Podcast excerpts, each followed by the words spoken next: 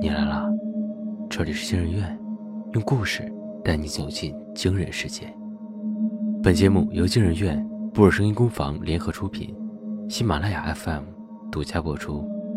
我是惊人院研究员诗涵，我是惊人院研究员韦夏。今天要讲的故事是《改变命运眼药水》，作者薛定谔的腹肌。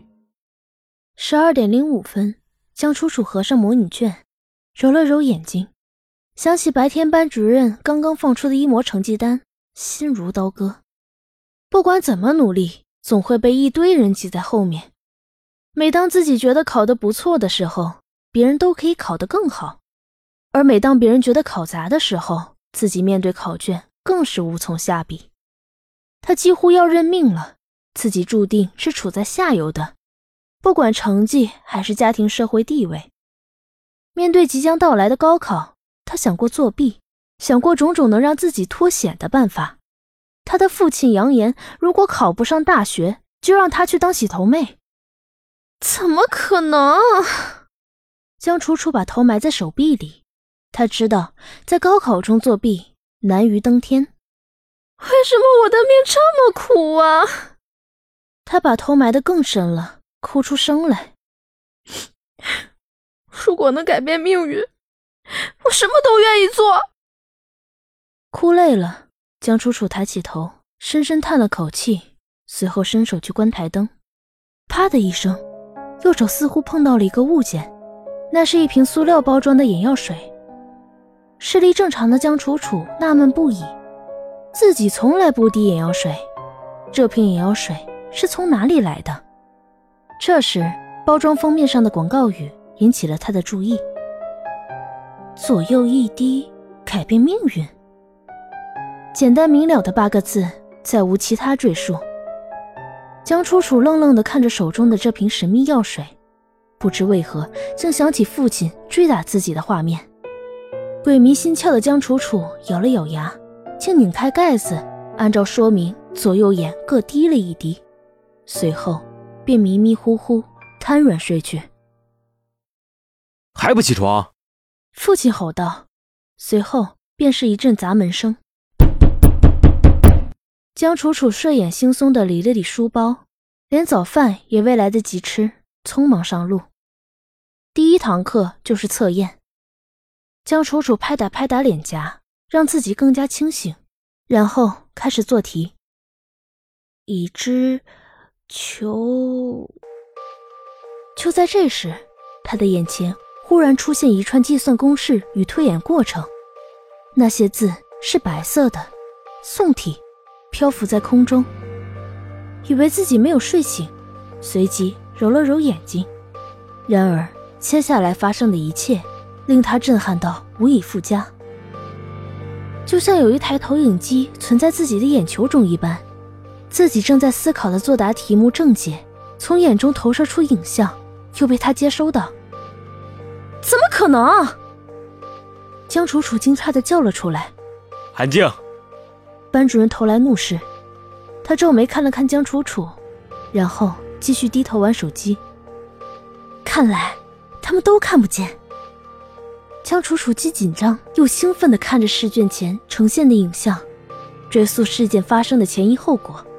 刚才我就在心中默念了一遍题目，然后思考求解方法。接着影像就自动出现了，江楚楚忽然有了一个大胆的推测：我想知道你是谁。江楚楚在心中默念了一遍：暗物质超微计算机。一串文字浮现出来，江楚楚咽了咽口水，完全没有了做题的心思。你为什么会出现在这里？通过水载体附着在人体眼球表面，靠生物能发动暗物质电子元件。辅助记住，达成思考结果。江楚楚大概明白了，是昨天那瓶眼药水。请仔细阅读以下内容，同意请发送脑电波命令。是。影像再次主动浮现。一，不得泄露有关暗物质超微计算机的一切内容。二，不得提问超出权限的问题。违反第一条者。永久取消辅助计算功能。江楚楚没有思考过多，只把“永久取消”四个字听到了心里。这是一个千载难逢的翻身机会，他直截了当的默念了一个“是”。进度百分之十。在江楚楚与计算机达成了协议后，一行淡淡的字浮现，但到没有引起他的注意。经过一段时间的摸索，江楚楚大概明白这个暗物质超微计算机是怎么用了。这台计算机像一层看不见、摸不着的隐形眼镜，附在自己的眼球表面。当自己进行思考并发问时，计算机便会连接互联网，自动生成最优参考解。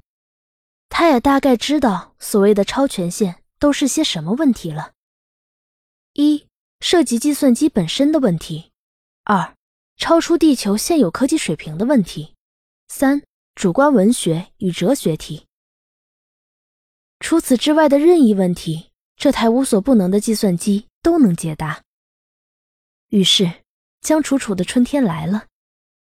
他非常轻松的在接下来的考试中名列前茅，更是在高考中几乎以满分的成绩拿下了理科考试。他的人生就像开了挂一般，一路直飙，考上名校 A 大，轻松应对各类考试。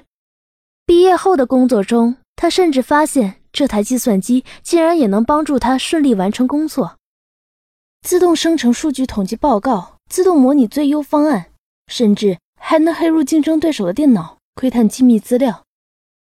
何止高考作弊，简直是人生作弊！这几年，江楚楚发现他再也离不开这台万能机器了，他简直是自己人生的救星。而他终究也发现了那个不断上涨的百分比。每次当自己靠着暗物质计算机获得巨大成就和收获时，这个幽灵般的数字就会出现，好像跟他的依赖程度成正比增长。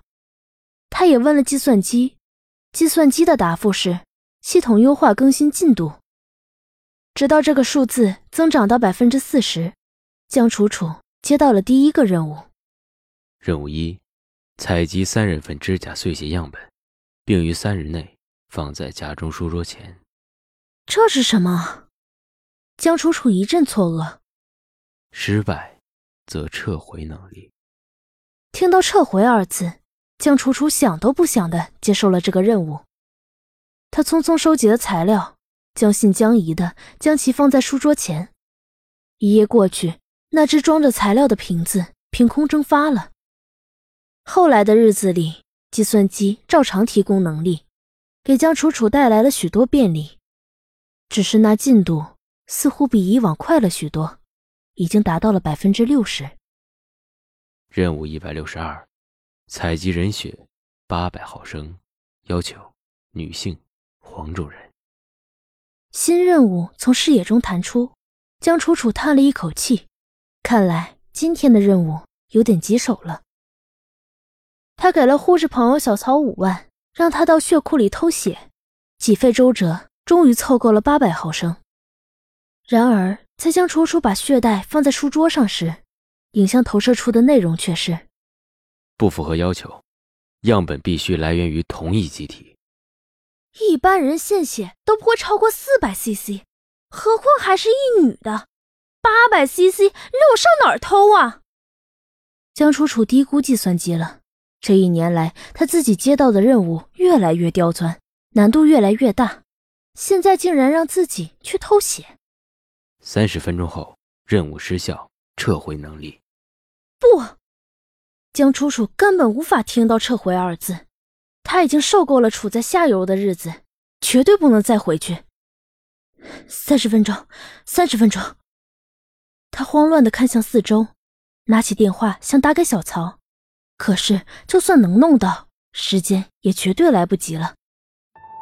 这个时候，一个抽屉里的小刀落入了江楚楚的眼中。他颤巍巍地拿起小刀，嘴里不停地念叨着：“能力，我要能力。”随后，一股鲜血顺着江楚楚的手腕流入空瓶中。拿去，都给你。不要夺走我的能力！随着血液的不断流失，他苍白的嘴唇仍在不断的重复着：“能力，能力。”任务一百六十三，终结宿主，S 八七二号。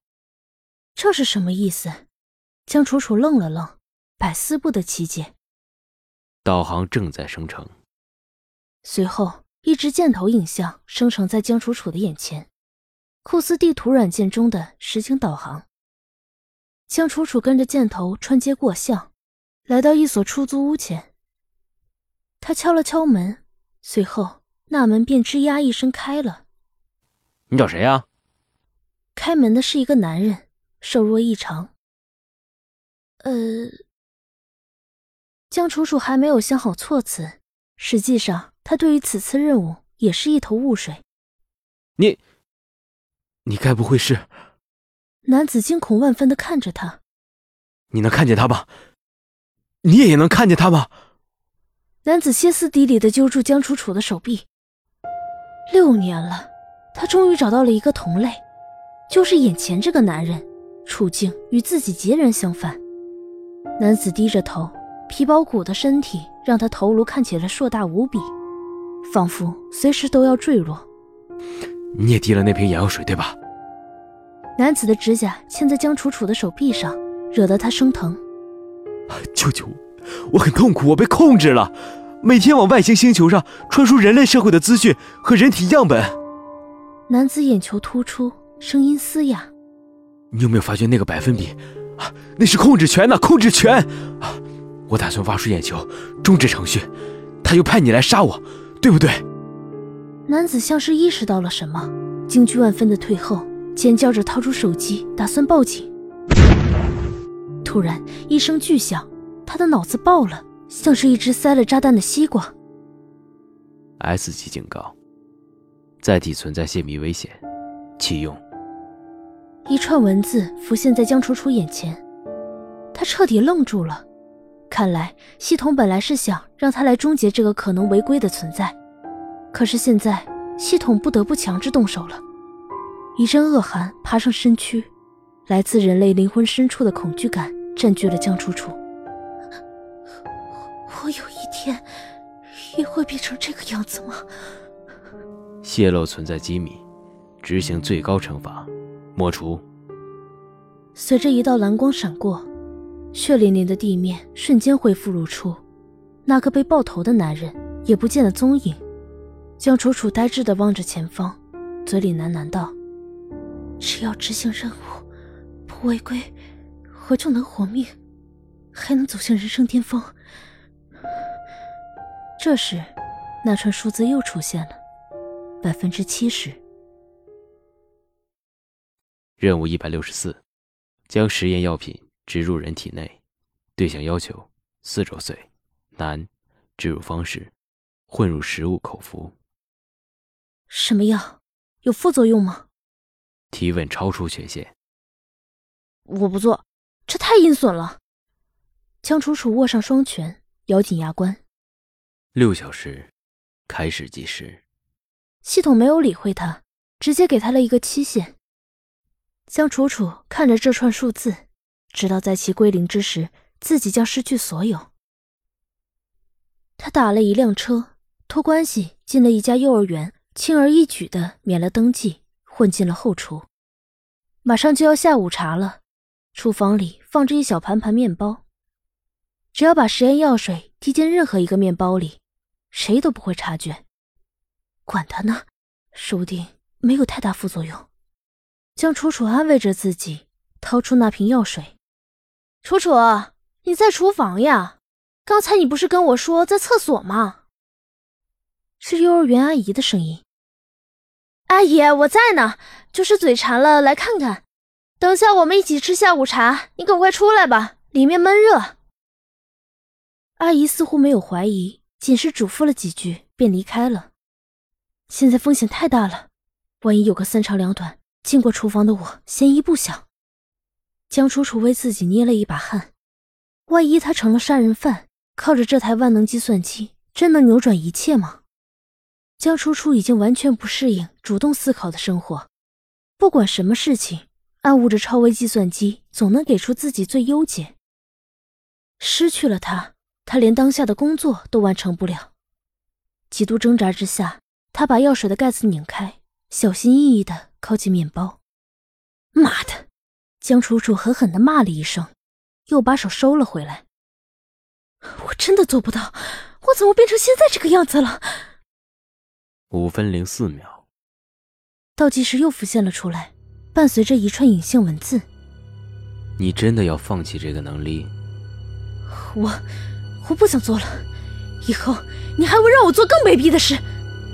这时，江楚楚感到一阵眩晕，双手竟然麻痹起来，不受控制的把手伸了出去。数字再次显现，进度百分之九十。那一刻，他才明白。所谓控制权的含义，它会慢慢的渗进你的身体，从指使你完成任务，到完全控制你的一切。眼球，对了，眼球。江楚楚神神叨叨的念着，猛地咬下了舌头，鲜红的血液从嘴角缓缓流下，这疼痛和血腥味让他夺回了支配权。不知道哪里来的力气。江楚楚冲到水槽前，拿起小刀便往脸上戳去。这下好了，解脱了。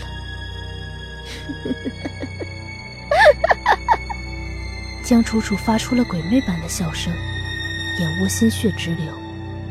这时，原本漆黑一片的眼前，竟然浮现出了一横白字，比以往任何事都清晰明了。进度。百分之百。